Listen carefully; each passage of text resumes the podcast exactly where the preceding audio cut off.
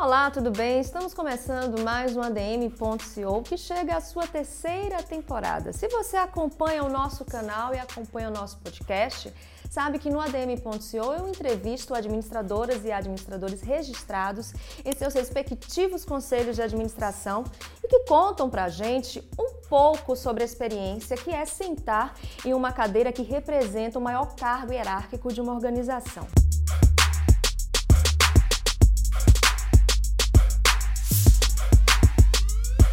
Hoje o nosso bate-papo é com o CEO de uma empresa que é muito bem lembrada quando o assunto é segurança patrimonial.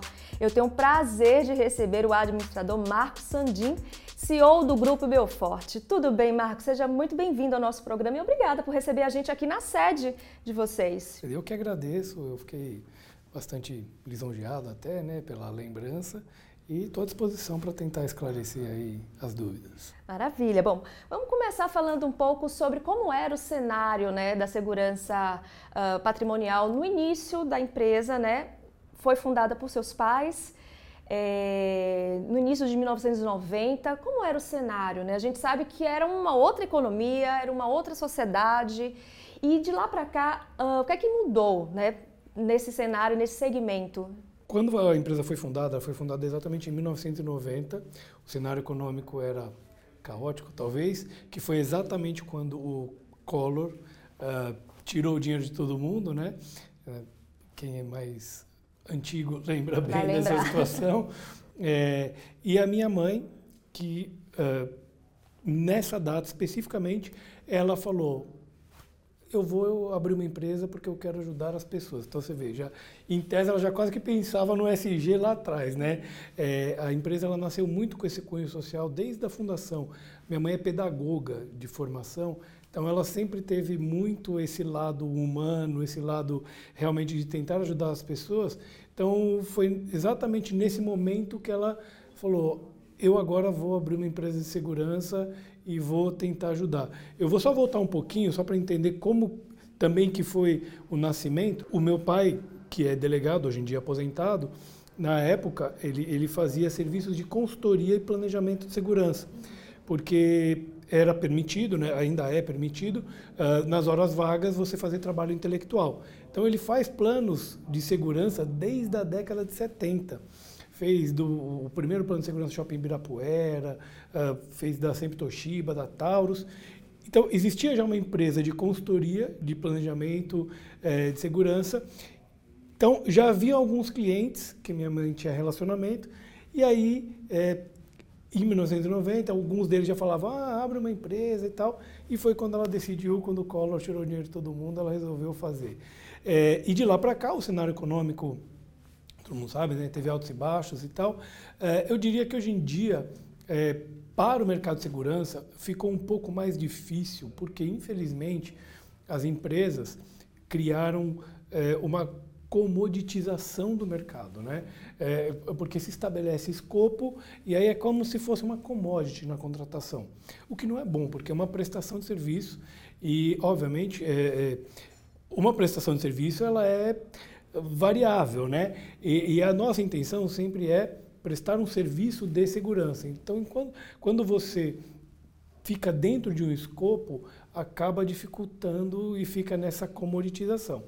Mas a gente tem que se adaptar e tentar entregar o, o melhor serviço possível dentro do que o mercado nos dá de possibilidade. Agora fala pra gente como é que fica a responsabilidade uh, de ser CEO de uma empresa que preza uh, pela segurança das pessoas, do patrimônio, como é que fica isso? É muita responsabilidade. A minha mãe tem uma frase, né, que é, eu aprendi bastante com ela, né, nessa transição que a gente teve, é, que ela diz o seguinte, é, que a gente, aqui a gente não faz curva ABC dos nossos clientes. Justamente por quê? Porque ela sempre dizia o seguinte, Cada um dos nossos clientes coloca 100% do que eles têm com a gente. Então, como é que a gente vai fazer uma diferenciação entre um cliente e outro? A gente não faz diferenciação, a gente trata todos os clientes exatamente da mesma forma, justamente porque a gente entende essa responsabilidade e essa confiança que os clientes depositam na gente. Então, a gente trata todos eles da mesma forma. Agora, Marcos, a gente sabe que a Belfort é uma empresa familiar, como a gente já começou a falar, foi fundada por seus pais, você agora como CEO. Como é que ficou essa relação de vocês? Ah, como é que vocês separam, melhor dizendo, né, a relação profissional da relação familiar? Olha, foi difícil, né? nunca é fácil.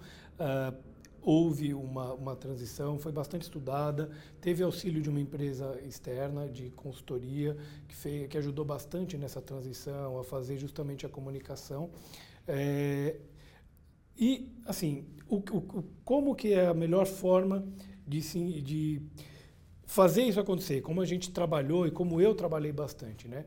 Eu sempre deixei claro uh, que eu sou um executivo, embora eu seja filho, mas eu sempre me enxerguei como executivo e sempre me comporto como executivo. Teve mais de uma situação, no caso tiveram três situações ao longo desse período. Eu voltei para a empresa, eu cheguei a trabalhar no, em 2002, 2003, daí eu saí, fui buscar outras é, coisas, né? Para mim, fui empreender, fui fazer bastante é, coisa diferente. Em 2012 eu voltei para a empresa. Então nesse período que eu estou aqui, de 2012 até agora, eu cheguei a pedir demissão três vezes da empresa, para você ter uma ideia. Que é justamente por quê?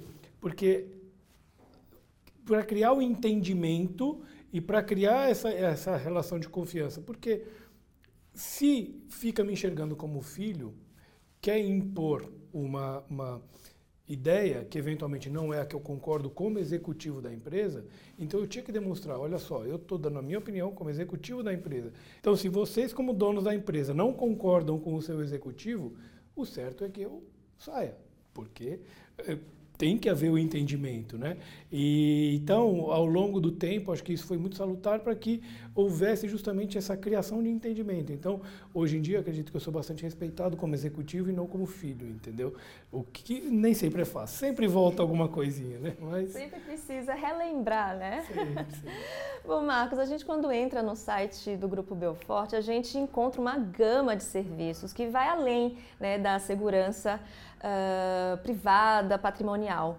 Sempre foi uma opção de vocês ampliar, por exemplo, a gente encontra o serviço de jardinagens, facility, entre outros. Sempre foi uma opção de vocês ampliar né, o portfólio ou foi uma oportunidade que vocês enxergaram no mercado e resolveram né, é, entrar também por outras áreas? Na realidade, é a mistura dos dois. Né? É, a minha mãe sempre foi bastante empreendedora, Obviamente, a empresa ela nasceu com essa fundação de segurança, justamente porque ela vem de uma empresa de planejamento de segurança, mas é, lá foi por volta de 92, 93, tinha um grande cliente, que é a Associação Comercial de São Paulo, que é nosso cliente até hoje. A, a Associação Comercial teve um problema com a empresa de limpeza que prestava o serviço lá, e a gente prestava um excelente serviço de segurança, e a pessoa lá, que, que era gestora, na época, falou para minha mãe, falou, olha, você quer pegar aqui a, a, a, o serviço de limpeza? E minha mãe falou, quero. Não sabia, foi atrás, estudou, encontrou uma pessoa super parceira que ajudou a fundar a parte de limpeza e daí em diante a gente acabou conseguindo aí expandir também e, e, e crescer em outros, porque no fim a gente é uma empresa de, de serviços, né? Então uh, tem muitas correlações, embora obviamente segurança seja um pouco mais técnica, né, ou específica, embora a limpeza também tenha as tecnicidades de limpeza, mas no fim é tudo empresa, é, é tudo prestação de serviço, né?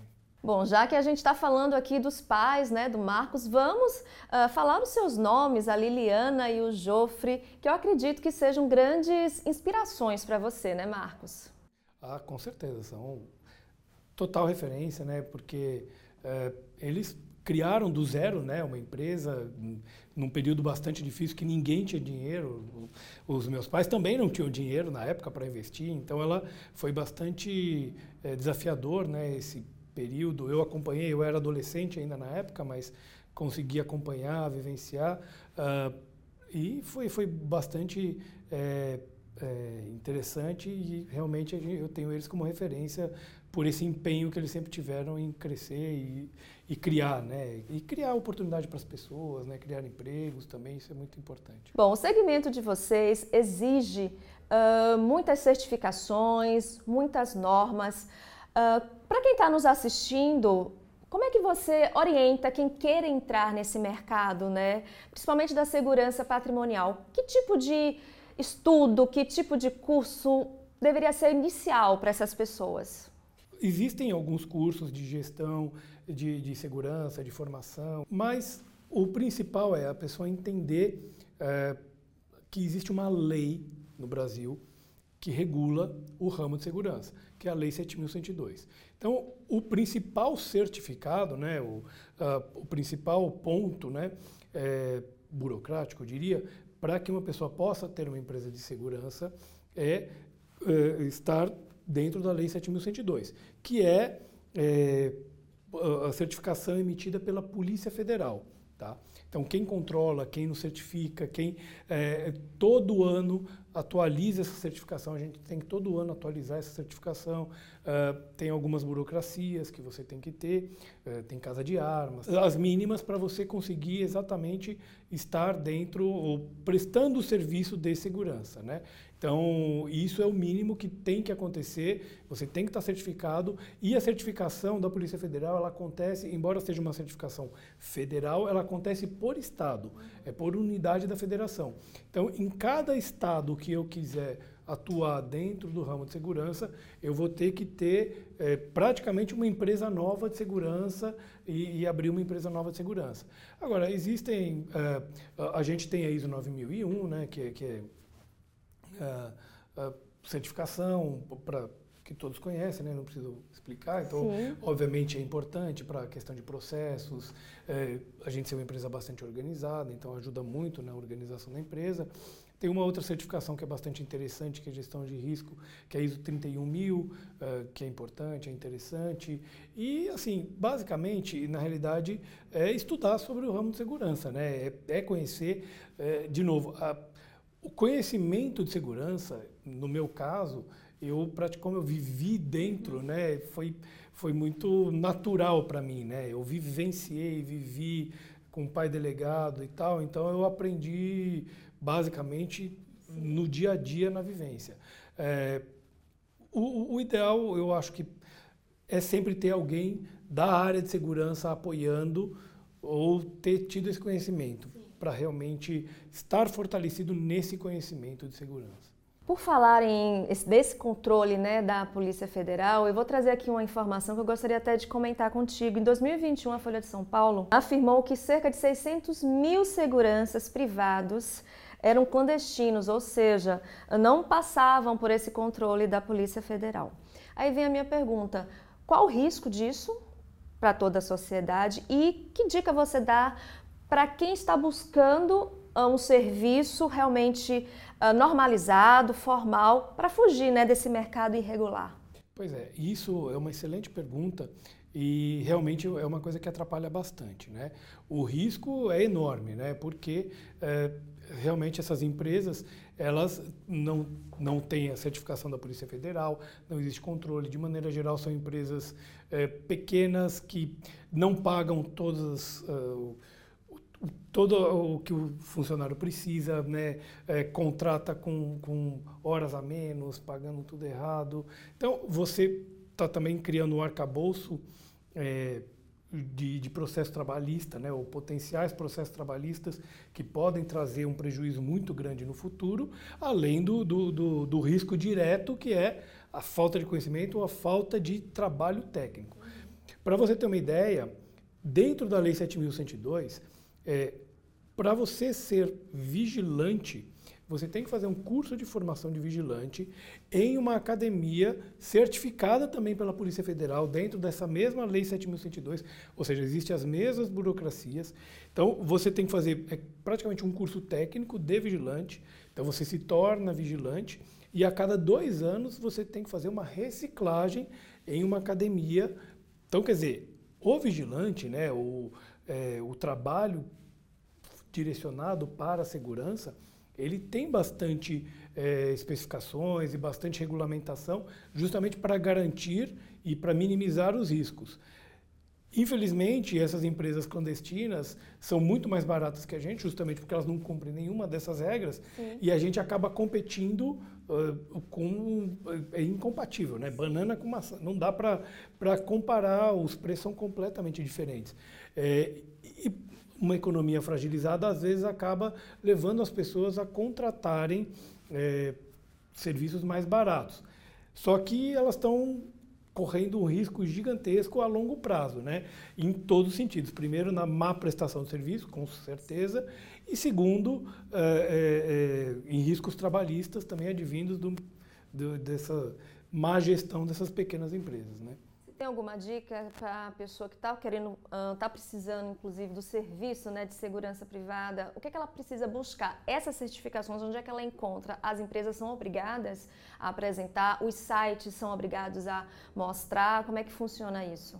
Na realidade, assim, eu para contratar um vigilante, eu sou obrigado a ter a certificação do, da, da, Polícia Federal dentro da Lei 7.102. Não existe uma, uma regra específica me obrigando a colocar no site. Mas eu recomendo a todas as pessoas que queiram realmente contratar empresas certificadas pela Polícia Federal que peçam a certificação. É, na realidade, é uma certificação pública, elas conseguem buscar, né, essa informação é pública, é só buscar, Sim. porque todo ano sai a publicação e etc. Então, é, é, público, todo mundo pode buscar, se tiver curiosidade, vai lá, busca a informação e vai estar lá a informação é, fácil de, de, de buscar, não tem muito como enganar, entendeu? É, então, eu recomendo realmente que as pessoas busquem isso e, e procurem contratar empresas mais sérias, empresas que... É, eu recomendo, por exemplo, que as empresas, que, que as pessoas que, que vão contratar visitem as empresas, porque isso já, já cria uma separação muito grande vai ver a estrutura da empresa, vai ver se ela tem processos e procedimentos, vai ver se, se a parte administrativa dela é bem organizada. Isso já, já é uma forma bastante importante de você separar, porque criar um site bonito não é tão difícil, né? Você contratando uma boa agência, você faz um site bonito. Agora, é, visitar, você esconder a sujeira embaixo do tapete, aí começa a ficar um pouquinho mais difícil. Então, assim, eu acho realmente importante, interessante que as pessoas visitem é, e vão atrás é, realmente de todas as certificações que as empresas possam ter. Excelente, Marcos. Agora vamos falar de tecnologia, né? Como é que a tecnologia impacta hoje uh, o trabalho de vocês do Grupo Belfort em relação à segurança? Tecnologia é fundamental, é importante, é, ela traz bastante eficiência, né? É, obviamente, como eu falei, o, o, nosso foco sempre é de prestação de serviço de segurança. Então, é, a nossa intenção nunca é vender homens, né? E sim vender justamente o conceito de segurança, né? Para que eu venda um conceito de segurança melhor, eu tenho que mesclar. Hoje em dia tem muitas soluções tecnológicas, então quanto melhor a gente souber é, mesclar justamente o serviço orgânico, né, o, o, o ser humano com as tecnologias, mais segura estará a empresa e não necessariamente mais cara, porque a tecnologia ajuda a trazer eficiência e, eventualmente, a gente consegue fazer um preço mais interessante. Mas é, aí justamente fica na dicotomia que eu falei do início. Uhum. Quando é comoditizado, a gente fica mais amarrado, a gente não consegue fazer este plano. Então, também uma outra dica, eventualmente, para as pessoas, buscar empresas que realmente façam um plano de segurança, porque a, gente tem uma, um, um, departamento só de planejamento de segurança, que é justamente por quê? Porque a origem veio de uma empresa de planejamento de segurança. Então, a gente mantém esse DNA até hoje e a gente justamente tenta criar esse diferencial criando um, um plano de segurança para cada um dos nossos clientes, é, tentando trazer inteligência, tentando trazer tecnologia mesclada à entrega do serviço para tentar entregar o melhor, tentar não, conseguir entregar o melhor serviço possível. Né? É, acredito que cada cliente é um caso, né? É um novo projeto. Sem dúvida. Por isso que a gente tem um departamento de, de planejamento em que cada um dos nossos clientes a gente vai em loco, faz o levantamento, vê todas as. Uh, e, é um, levantamento bastante completo, a gente vê todas as áreas de risco, uh, faz realmente um, um, trabalho bastante diferenciado e cada um dos nossos clientes recebe um book e a gente não cobra nada mais por isso, uhum. entendeu? Mas a gente entrega realmente É claro que isso não é, é uma obrigação do cliente seguir aquele plano, Sim. mas são recomendações para que cada vez ele esteja mais, mais seguro. seguro. exatamente. Bom, ainda falando de tecnologia, uh, como é que vocês estão acompanhando, se preparando para essas novas, como é que eu posso dizer, essas novas tendências, que eu acho que já nem são mais tendências, criptomoedas, é, produtos de luxo que são vendidos online, ou seja, é um patrimônio. Como é que vocês estão se preparando, se já estão vivendo essa era do metaverso? Como é que está isso? É, ainda não, não entramos ainda no metaverso. É, eu acompanho isso, é, acompanho criptomoedas, uh, ainda não, não pensamos em evoluir para receber em criptomoeda, né, talvez, Sim. porque eu acho que ainda faltam algumas regulamentações, eu acho que ainda falta ficar mais, mais claro exatamente como isso vai impactar na economia real, como isso vai, vai acontecer. Embora acompanhe de perto, acho que ainda, uh, acho que ainda tem um caminho ainda para seguir, para evoluir. Mas acho interessante, acho que existem muitas possibilidades. Na realidade, se você pensar, se a criptomoeda evoluir realmente, uhum. ela acaba pegando um pedaço do serviço de segurança. Né? Por exemplo, o transporte de valores, Sim. ele perde é, é, necessidade. Né? Então, ele pode impactar bastante também nesse sentido. Né? É, mas vamos ver o que, que vai acontecer. Vamos ver o que, vai dar, né? O que, que vai acontecer. Marcos, como é que você definiria a sua liderança? Quais são as, quais são as principais características dela? Assim, eu, eu, eu acho que eu aprendi muito com a minha mãe, né? E é uma coisa que a gente...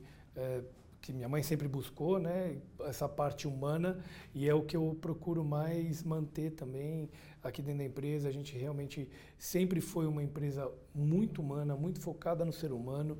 A gente tem uma preocupação enorme em não errar pagamento dos funcionários, porque a gente sabe o quanto que um pequeno erro pode fazer diferença na vida das pessoas. Então, a gente, para você ter uma ideia, a gente tem uma meta que eu estabeleço e cumpro essa meta, a gente não erra mais do que 50 pagamentos no universo aí de 6 mil colaboradores. Eu acho que é bastante eficiente, né? A gente faz uh, bastante tra um trabalho bastante eh, focado nisso. Então eu procuro fazer realmente essa liderança focada no ser humano, né? Nas relações serem boas, não existe fofoca, não fomentar fofoca, é, é criar realmente essa relação de confiança e não de imposição, né? Embora seja uma empresa, muitas vezes a empresa de segurança tem esse né, essa vinculação com militar, Sim. etc., ser muito rígido tal. Aqui a gente tenta ser justamente o contrário, a gente tenta ser uma empresa mais moderna, mais é, um perfil não tão rígido militar, mas sim com processos e procedimentos bem estabelecidos, para que a gente consiga criar esse ambiente de, de todo mundo no mesmo time, remando para o mesmo lado e fazendo com que a empresa prospere. Vocês então se preocupam com as práticas de ESG? Sem dúvida, é, eu acho que é muito importante. Uh, obviamente, a gente é, não é uma empresa listada em bolsa, então a, a gente não tem talvez a obrigação formal, mas a gente presta serviço para empresas que estão listadas em bolsa. Então, muitas empresas fazem, inclusive, é, auditorias, e a gente sempre fica muito bem classificado nas auditorias que essas empresas fazem, porque elas vêm acompanhar para ver como que a gente está e tudo. Então, assim, eu diria que a parte mais forte nossa é justamente a social dentro do SG. Governança também é muito forte. É, como eu falei, a gente é muito focado há muito tempo na parte de processo e procedimentos. E, e, e na parte ambiental, é, fica um pouco mais limitado porque a gente não interage tanto com a parte ambiental. Mas a gente reutiliza os uniformes que, que, que foram utilizados, né? Uh, obviamente com a preocupação de segurança. Então a gente tira o logotipo, né? mas a gente uh, transforma esses uniformes para uh, é, ações sociais, a gente doa o tecido, ele pode ser utilizado para muitas coisas, então isso a gente faz. A gente se preocupa com reciclagem, né? a gente se preocupa em, em, em sempre orientar a utilização de menos papel, a gente investe bastante, aí voltando em tecnologia, a gente investe bastante em tecnologia para ser o mais é, é, dentro do computador possível, né? não precisar de tantas impressões. Então, assim, o, o básico que é necessário realmente a gente faz. É, há bastante tempo e a gente tem bastante essa preocupação. Bom, dentro dessas ações né, que você acabou de nos citar, surge o patrocínio para um atleta olímpico, Darlan Romani. É isso? Faz parte desse movimento de vocês? Sim, a gente. É, o, a ideia do Darlan surgiu quando estava tendo as Olimpíadas, né? O meu pai acompanhou, meu pai, na, quando ele era jovem, ele chegou a fazer arremesso de peso também, praticava atletismo, e ele se emocionou muito com a história do, do Darlan, que eh, treinou em situações extremamente precárias para a Olimpíada do Japão, estava sozinho, não tinha equipe, não, uhum. tinha, não tinha técnico. A história dele é muito bonita, depois, se as pessoas quiserem ir atrás, acho que é bastante interessante né, buscar a, a história do Darlan. E, então, meu pai se emocionou com isso né, na época, e por ter, esse, ter vivido já com o, o período dele de jovem como arremessador e tal, aí ele falou, ah, eu quero patrocinar o Darlan, a gente trouxe aqui, ele é uma figura fantástica, o Darlan, a, a, esposa dele, a família é muito bonita e a gente realmente ficou bastante é, empenhado em, em, em, dar uma, uma força para que uma pessoa com, com o, o ímpeto que o Darlan tem realmente tivesse a oportunidade de conseguir uma medalha olímpica. E você vê como ele, como ele é uma pessoa realmente bastante é, empenhada. Ele já foi campeão mundial agora do indoor, né, no, uhum. no, no, ano passado. E, e, eu tenho, acho que, assim, muita certeza que ele vai conseguir uma medalha olímpica. Ele, é muito ele, focado. Muito focado. Ele é uma pessoa é, bastante é, interessante eu gosto muito do Arlan. Acho que foi uma parceria muito boa. É, e quer não queira, acaba tendo uma correlação. A, a, o, tem a força, né, vinculado sim, com a empresa de segurança, é, com treinamento, disciplina, né, eu acho que tem bastante correlação. Então, acho que foi uma parceria bastante, bastante legal que a gente fez. Exatamente. Agora, Marcos, fala pra gente como é que foi essa preparação. Você, antes de ser CEO, era diretor executivo aqui do Grupo Belfort. Quanto tempo demorou para você uh, se preparar para esse novo desafio? Contou com a ajuda de algum mentor, alguma, alguma ajuda externa para você... Uh, receber, né, essa nova, como é que eu posso dizer, essa nova, esse novo desafio mesmo. A minha preparação, na realidade, eu, eu, eu sou administrador, né, já fui auditor de empresas, uh, já fui empreender, trabalhei em outro ramo, quando uh, na minha primeira passagem eu acabei saindo da empresa, fui trabalhar em outro ramo. Uh, empreender no Brasil né, traz bastante experiência, traz bastante eh, conhecimento. Eh, então, quando eu voltei para a empresa, em 2012, que eu voltei como diretor é, aqui para a empresa, justamente o, os meus pais eles estavam querendo já fazer uma preparação para que eles pudessem sair da empresa, né, uhum. e começar um processo aí de, de aposentadoria, talvez, né? Embora eles não, não saiam, eles estão sempre aqui, eles participam do conselho, estão sempre atentos. Minha mãe ama continuar visitando clientes, sempre que possível ela vai junto, mas então, esse período foi aproximadamente dois anos de diretor até CEO. É, a preparação foi, na realidade, foi muita conversa. É, acho que isso que é o, que é o importante, né? Foi, é, especialmente com a minha mãe, houve muita conversa, houve muita uh, trabalho de, do que ela pensava, do que ela entendia para a empresa, para que eu pudesse perpetuar. Você conseguir perpetuar um DNA numa empresa, eu acho que é uma das coisas mais importantes. Então, acho que esse aprendizado que ela trouxe para mim também foi bastante importante nesse processo. É, ela fez o acompanhamento, ou seja, ela fez uma passagem de bastão. Né? Ela ia nos clientes, falava: Olha, meu filho está preparado, acompanhei, ele conhece, sabe? Então, teve realmente bastante preparação, bastante. É, é, empenho e, e conhecimento para que a gente conseguisse fazer a migração da maneira mais suave possível. É, teve uma empresa que acompanhou no período, que era uma empresa externa, né, justamente para é, gerenciar os conflitos, porque conflitos sempre acontecem. Então, foi bastante importante essa empresa.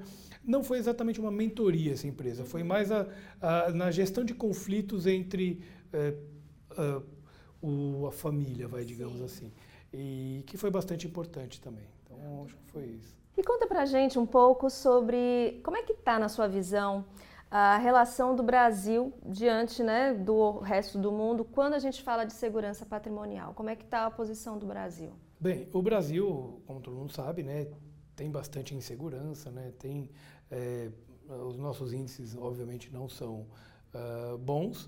Uh, Então, assim, a gente acaba sendo bastante preparado Pra, porque é na dificuldade que a gente cresce, né?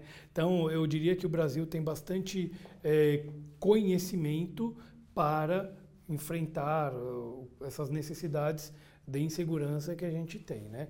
É, eu diria que a gente está tão bem preparado como qualquer outro país, né?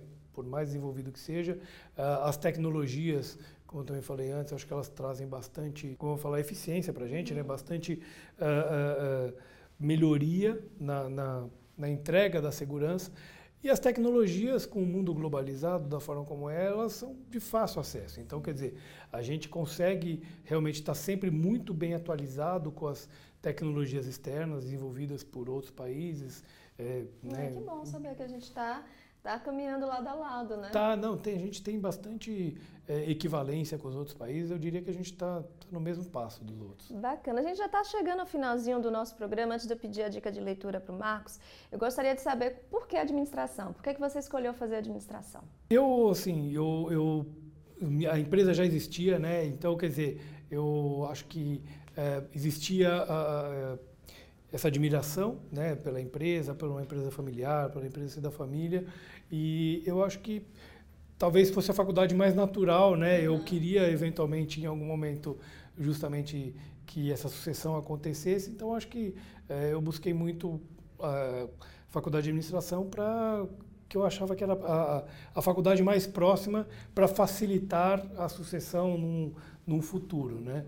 Então foi muito por isso, né? Pela admiração da empresa familiar e querer perpetuar isso ao longo do tempo. Muito bacana. O que, é que você gosta de fazer nas horas vagas, Marcos, quando você está descansando? Ah, eu gosto de curtir a família. Eu, é. eu sou muito família, é, tenho com minha esposa, com a minha filha. É, só tenho uma filha, mas, mas a gente se dá muito bem. Então, o que eu mais gosto realmente é passear com ela, sair para almoçar, é, ir no shopping ou fazer algum programa que a minha filha goste. Então, para mim, as horas vagas eu sempre dedico muito à família. E quando você está passeando, o olho clínico fica procurando? Total, sempre. Estou num lugar Impossível. seguro? É, não tem como. Não tem você como, sempre né? observa, sempre observa a concorrência, ver o que, que a concorrência está fazendo, Sim. né? É, porque, de novo, a gente uh, sempre aprende, né? A gente, por mais que a gente procure focar dentro da nossa empresa, né? E desenvolver o, o, a nossa filosofia, mas aprendizado você sempre consegue pegar dos concorrentes também, né? Verdade. Boas práticas são sempre importantes, então Verdade. todo mundo tem boas práticas. Então, Com certeza. É. Bom, infelizmente a gente está chegando ao final do nosso ADM.co. Gostaria de te pedir a dica de leitura para gente. Bom, eu acho que talvez até nem poderia ser muito diferente do ramo. Eu amo a arte da guerra de Sun Tzu. Esse para mim é o livro de cabeceira e é o que eu realmente recomendo para todo mundo. Acho que todo mundo, uma vez na vida, tem que Deveria ler. ler, né? É. Muito obrigada por você ter aceito o nosso convite, por você, mais uma vez, ter recebido a gente aqui na sede do Grupo Belforte. Quem quiser acompanhar você após o programa, você está nas redes sociais, como é que faz? Eu tô, tô no LinkedIn, tô no Instagram, embora meu Instagram na realidade ele seja fechado, mas Sim. estou. Mas é mais pelo LinkedIn, acho que talvez seja a maneira mais fácil de me seguir lá. Tô... Uh, na rede social e estou aberto aí também, né? Sempre é, não é difícil de entrar em contato comigo. Uh, é só entrar em contato aqui. A gente atende a todas as pessoas, qualquer cliente, é, qualquer pessoa interessada pode ligar aqui vai conseguir falar comigo com facilidade, com certeza. Muito bom. E eu quero agradecer a vocês também que ficaram conosco em mais um episódio do ADM.co. Muito obrigada pela audiência de vocês aqui no canal.